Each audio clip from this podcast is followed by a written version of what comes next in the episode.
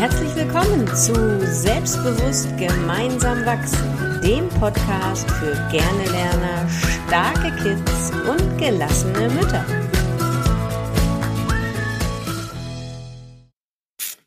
Halli, hallo ihr Lieben, herzlich willkommen zu einer weiteren Folge unseres Podcasts Selbstbewusst gemeinsam wachsen. Und heute soll es mal um das Thema Faulheit gehen. Und die Frage, ist Faulheit eigentlich ein Symptom oder was bedeutet es eigentlich, wenn mein Kind keinen Bock hat? Keinen Bock auf Schule, keinen Bock auf Hausaufgaben, keinen Bock für die Klassenarbeiten zu lernen, aber vielleicht auch einfach keinen Bock, die Spülmaschine auszuräumen, die Wäsche runterzubringen und den Müll rauszubringen. Also das Thema Faulheit. Trixie, ist Faulheit jetzt ein Symptom oder was steckt dahinter? Also ich finde, das ist ja auch immer so leicht zu sagen, oder? Mein Kind ist einfach faul. Mein Kind hat keine Lust. Und dann, damit ist es getan. Das heißt, ich muss ja ein bisschen, nur eigentlich noch ein bisschen mit Druck ausüben und dann passt das schon. Also dann, dann läuft das ja. Und das ist einfach nicht so. Wenn, ähm, wenn das, also es lohnt sich immer dahinter zu gucken, was ist die Faulheit? Warum ist das Kind faul? Hat es gerade keine Lust, weil es vielleicht Angst hat vor Misserfolgen und sagt, nee, nee, dann mache ich lieber gar nichts, weil wenn ich was mache, wird es ja schon wieder schlecht. Oder wenn ich was mache, mache ich Fehler. Dann ist es für mich viel sicherer zu sagen, ähm, nee, ich, ich, ich mache lieber gar nichts. Ich bin einfach faul. Oder ähm, ist Faulheit auch einfach nur, dass ich gar nicht weiß, wo ich anfangen soll? Das kann ja auch sein. Ähm, ich würde so gern, aber boah, der Lernberg oder der Spülmaschinenberg, der erschlägt mich einfach. Das heißt, herauszufinden, warum das Kind scheinbar faul ist, macht so viel Sinn. Und auf, welche, welche Fragemöglichkeiten würdest du da sehen? Das ist, wir sind, wir sind ja beide ausgebildete NLPler und im NLP nennt man das, glaube ich, wenn ich das richtig mir gemerkt habe, die positive Absicht. Ne? Hinter jedem Verhalten steckt eine positive Absicht. Das ist eine Grundannahme des NLP. Und das bei unseren Kindern herauszufinden, ist echt ähm, das Allerwichtigste, weil wenn wir die positive Absicht hinter dem Nullbock und hinter der Faulheit rausgefunden haben, können wir gucken, wie können wir denn das, das Bedürfnis unseres Kindes, also die positive Absicht, die meist im Unterbewusstsein passiert, gar nicht bewusst, wie können wir dem Kind in diesem Bereich Befriedigung oder Genugtuung geben, ohne dass es jetzt bei den Hausaufgaben da sitzt und rumbockt. Es gibt da so ein, ich habe da so ein tolles Beispiel in meinen Kursen ähm, wo ähm, ein Kind irgendwie in der Klasse sitzt und ähm, eine Aufgabe lösen soll, hat äh, auch und ja eine Aufgabe lösen soll in Deutsch oder in Sachunterricht. Und der Lehrer sagt, ähm, schreibt mal eure Ideen dazu auf, wie würdet ihr das lösen? Und wenn wir fertig sind, dann kommt einer nach vorne und erzählt, was er da ähm, aufgeschrieben hat. Und das Mädchen, in dem, um der, das es in dem Beispiel geht, hat super viele Ideen, weiß sofort, was die Lösung des Themas wäre, wie es das angehen würde, kriegt aber irgendwie nichts aufs Papier. Es ist komplett blockiert. Und der Lehrer schimpft und sagt, hey, wieso schreibst du nicht? Mach doch mal mit. Was hast du denn wieder im Kopf? Wieso bockst du denn hier rum? Sei doch nicht so faul.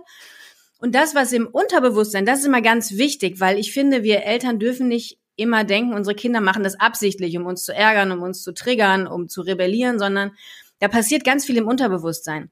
Und bei diesem Mädchen, das haben wir später in der Fragetechnik rausgefunden, war es so, die hatte ganz viele Ideen, hat aber nichts aufs Papier gekriegt, weil sie Angst hatte, den zweiten Teil der Aufgabe erfüllen zu müssen, nämlich nach vorne zu gehen und vor der Klasse ihr Ergebnis zu, mhm. äh, zu präsentieren. Das war die Angst, die dieses Mädchen hatte. Und ähm, deswegen hat sie einfach nichts aufs Papier gekriegt. Und der Lehrer hat das aber zum Glück erkannt hat dann mit ihr gesprochen und hat gesagt, hey, schreib es doch auf und ich gucke mir das bei dir anders an oder ihr macht hier am Tisch eine kleine Gruppe und dann kannst du deinen drei Sitznachbarn erzählen, wie das geht. Und schon hatte das Mädchen ein Erfolgserlebnis, hat die Aufgabe ähm, gelöst und ihr, ihr Bo Null-Bock-Verhalten, ihre Faulheit war aufgelöst. Ich glaube, ich weiß gar nicht, ob man wirklich fragen kann, weil Fragen passiert ja nur im Bewusstsein. Also ein Kind kann nur auf etwas antworten, wenn ihm sein Verhalten bewusst ist. Ich glaube, da das auf unbewusster Ebene passiert, gehört da ganz, ganz viel Fingerspitzengefühl dazu von uns Eltern, zum Beispiel Hausaufgabensituation zu Hause. Ganz viel Bauchgefühl, ganz viel hineinspüren. Man kann vielleicht mal fragen, was brauchst du gerade? Was könnte dir helfen, jetzt anzufangen? Das sind so Fragen. Aber bloß keine, warum machst du nicht mit? Weil das kann einfach, warum ist immer gleich ein Angriff, ne? Und das ist dann auch auf der Bewusstseinsebene und da kann keine Antwort kommen. Genau, darauf wollte ich hinaus, weil das ist ja das, was wir meistens machen. Warum, warum willst du denn jetzt nicht lernen? Warum fängst du denn jetzt nicht an? Und wenn du ein Warum hast, ist es immer eine Rechtfertigung. Da muss ich mich wieder rechtfertigen für etwas, was ich nicht tue oder für etwas, was ich tue.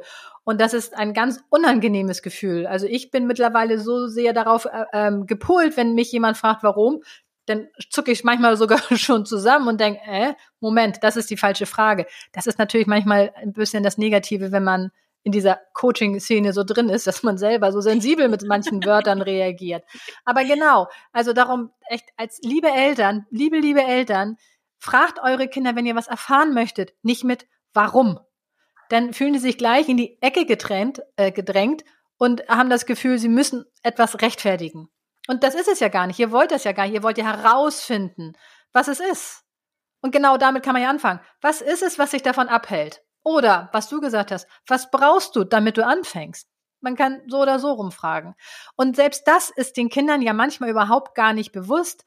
Und auch wenn da ein Ich weiß nicht kommt, ähm, kann man darauf vertrauen, wenn man vielleicht sagt, weißt du, ich, ich vertraue dir, dass du die Antwort findest. Warte noch mal ein bisschen und dann, dann komm einfach noch mal zu mir hin. Her. Mhm. Genau, oder einfach auch mal ausprobieren. So zu gucken, hey, guck mal, wir, zum Beispiel mhm. Hausaufgabensituation ist immer das klassische Beispiel, ja. Ähm, pass mal auf, ich, wir machen es mal so, ich äh, setze mich jetzt mal zu dir, du erklärst mir mal die Aufgabe, guckst mal, wo alles steht, erklär mir mal die Aufgabe, erklär mir mal, wie du es verstanden hast und wie du es lösen würdest, ja, um zum Beispiel zu gucken, liegt es jetzt daran, dass mein Kind einfach noch gar nicht sortiert ist, noch gar nicht weiß, wo es jetzt anfangen soll, wo es gerade ist. Oder du merkst vielleicht, dein Kind hatte jetzt echt, manchmal haben die ja schon sehr früh acht Stunden Tage, ja, und dann kommt's nach Hause und es wird gegessen und um 17 Uhr ist aber schon Fußball und die Zeit ist wirklich jetzt äh, knapp. Du merkst aber, weißt aber eigentlich braucht dein Kind, und das weißt du schon aus der Kindergartenzeit, das braucht erstmal Bewegung. Das muss sich erstmal austoben. Ja, dann sagt dein Mama-Bauchgefühl dir vielleicht, okay, es ist jetzt eigentlich keine Zeit, aber lass uns mal kurz eine Runde mit dem Hund gehen, eine Runde aufs Trampolin, keine Ahnung was und dann geht's vielleicht besser, ja, sowas auszuprobieren oder auch zu gucken, hey, hat's vielleicht gerade Hunger oder Durst, ja, niedriger Zuckerspiegel kann auch sein, kann auch ein Grund dafür sein, dass Kinder nicht anfangen. Oder hat dein Kind es vielleicht einfach wirklich nicht verstanden dieses neue Thema und braucht noch mal jemanden, der es ihm in Ruhe erklärt, ja, dann kann man fragen, Kannst du mir mal erklären, was du jetzt nicht verstanden hast? Wo hakt es? Wie weit kommst du gerade? Und solche Geschichten. Genau. Oder, und das ist auch ein Ding, was ganz sicher Mama-Bauchgefühl ist, ist es vielleicht einfach nur Aufmerksamkeit. Ich habe vielleicht drei Kinder, die anderen beiden sind kleiner, ich habe viel mehr Zeit für die anderen und mein Kind braucht einfach jetzt nur mal eine Stunde Aufmerksamkeit von mir, exklusiv Zeit während der Hausaufgaben. Ja. Und da wäre der Tipp, verbring auch Zeit wirklich mit deinem Kind nicht bei den Hausaufgaben, weil dann hat es gar nicht mehr dieses, ähm, dieses Werkzeug an der Hand. Ah, okay, ich brauche jetzt ganz lange für die Hausaufgaben, damit Mama ganz lange bei mir sitzt. Ähm, das kann man eigentlich ganz schnell lösen, indem man sagt, okay, die Zeit, die Hausaufgabenzeit ist begrenzt und dann machen wir was Schönes. Gehen ein Eis essen, spielen genau. oder dergleichen. Das heißt, die Beispiele, genau. die du genau. gebracht hast, finde ich echt super wie was man wirklich als Mutter noch backen, äh, machen kann.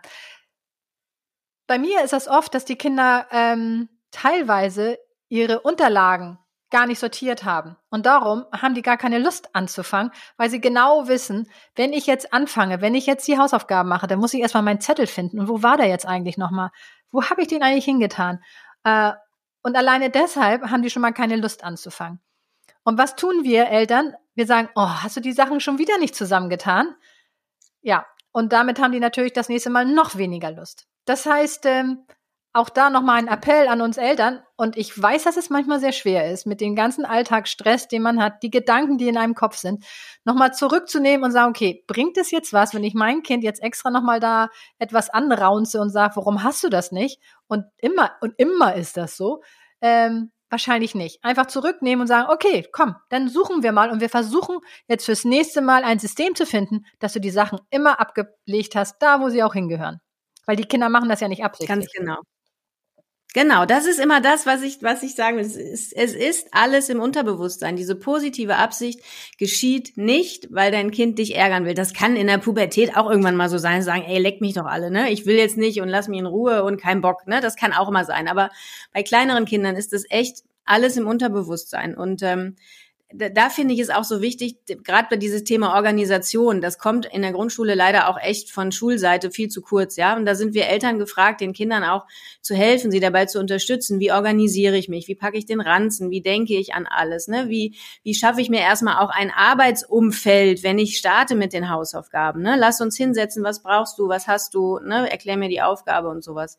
Das sind alles so Hilfestellungen, die wir geben können. Genau. Und wenn wir die positive Absicht gefunden haben, und das hast du ja eben schon erklärt, dann können wir gucken, welche Strategien können wir denn anwenden, um zum Beispiel die Aufmerksamkeit in einer anderen Situation zu bekommen, weg von den Hausaufgaben. Ja, ich habe verstanden, du möchtest Zeit mit mir verbringen, dann lass uns das doch stressfrei dreimal die Woche, eine halbe Stunde, keine Ahnung was, wenn mehrere Kinder da sind, ist es oft nicht, nicht mal so viel. Aber wie können wir das stressfrei hinkriegen, ohne dass du, dass es Stress bei den Hausaufgaben gibt? Ne? Ich habe verstanden, was du eigentlich möchtest. Das ist wichtig. Ja, dieses gesehen werden und ich habe dich verstanden. Das ist ja so mächtig und äh, das ist äh, das ist doch das, was nachher die Beziehung auch ausmacht. Man merkt, der andere sieht ein. Großartiges Gefühl. Genau. Ja, ganz genau, ganz genau. Das finde ich, finde ich wirklich wichtig, da auch unsere Kinder ernst zu nehmen und ähm, eben genau nicht zu sagen, hey, du machst das ja, um mich zu ärgern oder weil du den, die Schule ärgern willst oder ganz cool ist ja auch immer, dein Vater war auch so, ne? Das ist auch so. Was kann das Kind dafür, dass der Vater auch so war? Ja, kann ja sein, dass es so ist, aber das sind ja dann einfach nur Muster, die weitergegeben werden. Aber es sind oftmals so Sätze, die einfach im Alltag fallen, womit das Kind gar nichts anfangen kann, was auch keinem weiterhilft, außer dass du als Mama vielleicht deinem Frust gerade mal so ein bisschen Luft gemacht hast. Ne? Also zurücknehmen. Auch ich weiß, dass es nicht immer einfach ist. Zurücknehmen und gucken, was ist hier eigentlich gerade Thema. Genau. Und da finde ich es manchmal ganz hilfreich, weil das sind ja alles super Tipps, die wir geben und die kommen ja manchmal im Alltag, gehen sie einfach unter. Ist leider so, weil da kommt der Stress, da kommen andere Gedanken, da kommen Ängste, da kommt so viel dazu. Und was mir immer hilft, ist, mich morgens schon mal auszurichten auf den Tag, worauf ich diesen Tag besonders Wert legen möchte. Und wenn ich mir das zum Beispiel mal als Hintergrundbild von meinem Handy oder auf dem Post-it an meinem Badezimmerspiegel hänge und ich sehe das und sage, ah, okay, ja, ich weiß, heute richte ich mich aus, dass ich die positive Absicht von meinem Kind sehe oder heute bin ich ruhig, auch wenn mein Kind vielleicht nicht so funktioniert, wie ich es gerne hätte. Ähm, das hilft, dass auch die ganzen Tipps, die wir hier geben, umgesetzt werden und nicht einfach nur ein Nicken erzeugt beim Zuhörer, was ich, was ich selber persönlich kenne, wenn ich irgendetwas höre, denke, ja, das stimmt, nee, richtig, richtig, muss ich mir merken, ja. muss ich mir merken. Darum, unser Tipp, nimm dir eine Sache von dem Podcast heute raus und ähm, setze das um bis zu unserem nächsten Podcast, wo es nächste Tipps gibt. gibt. Insofern genau. finde ich, äh, haben wir heute super Tipps gegeben, was Faulheit eigentlich bedeutet und dass da was anderes dahinter steckt. Ähm, versuch die positive Absicht zu sehen. Ähm, versuche Warum-Fragen zu vermeiden. Mit denen kommst du nicht weiter. Da kommt kein Dialog. Und äh, ja, und sei der Fels in der Brandung für dein Kind, egal mit welcher Problematik es gerade ankommt. Und wenn es faul ist, ist es nicht absichtlich faul, sondern es will dir damit etwas zeigen. Und äh, dann sei Detektiv und versuche es herauszufinden. Insofern. Genau. Und ja. Mir fällt gerade noch ein, und manchmal ist Faulsein auch einfach komplett okay und komplett richtig. Und nichts schöner, als wenn Kinder erkennen, hey, meine Grenze ist erreicht, mir reicht's jetzt gerade, ich box mich da jetzt nicht durch, ich achte jetzt auf mich, ich höre auf meinen Körper und mach das Arbeitsblatt jetzt nicht mehr. Ja, genau, absolut. Auch bei der Faulheit könnte Fantasie angeregt werden, warum man Sachen macht. Absolut richtig, genau. Definitiv. Su ja. Super Schlusswort. Ähm, wir danken euch, dir, fürs Zuhören und äh, freuen uns, wenn du nächstes Mal wieder dabei bist. Also, bis dann. Tschüss. Bis dann. Tschüss.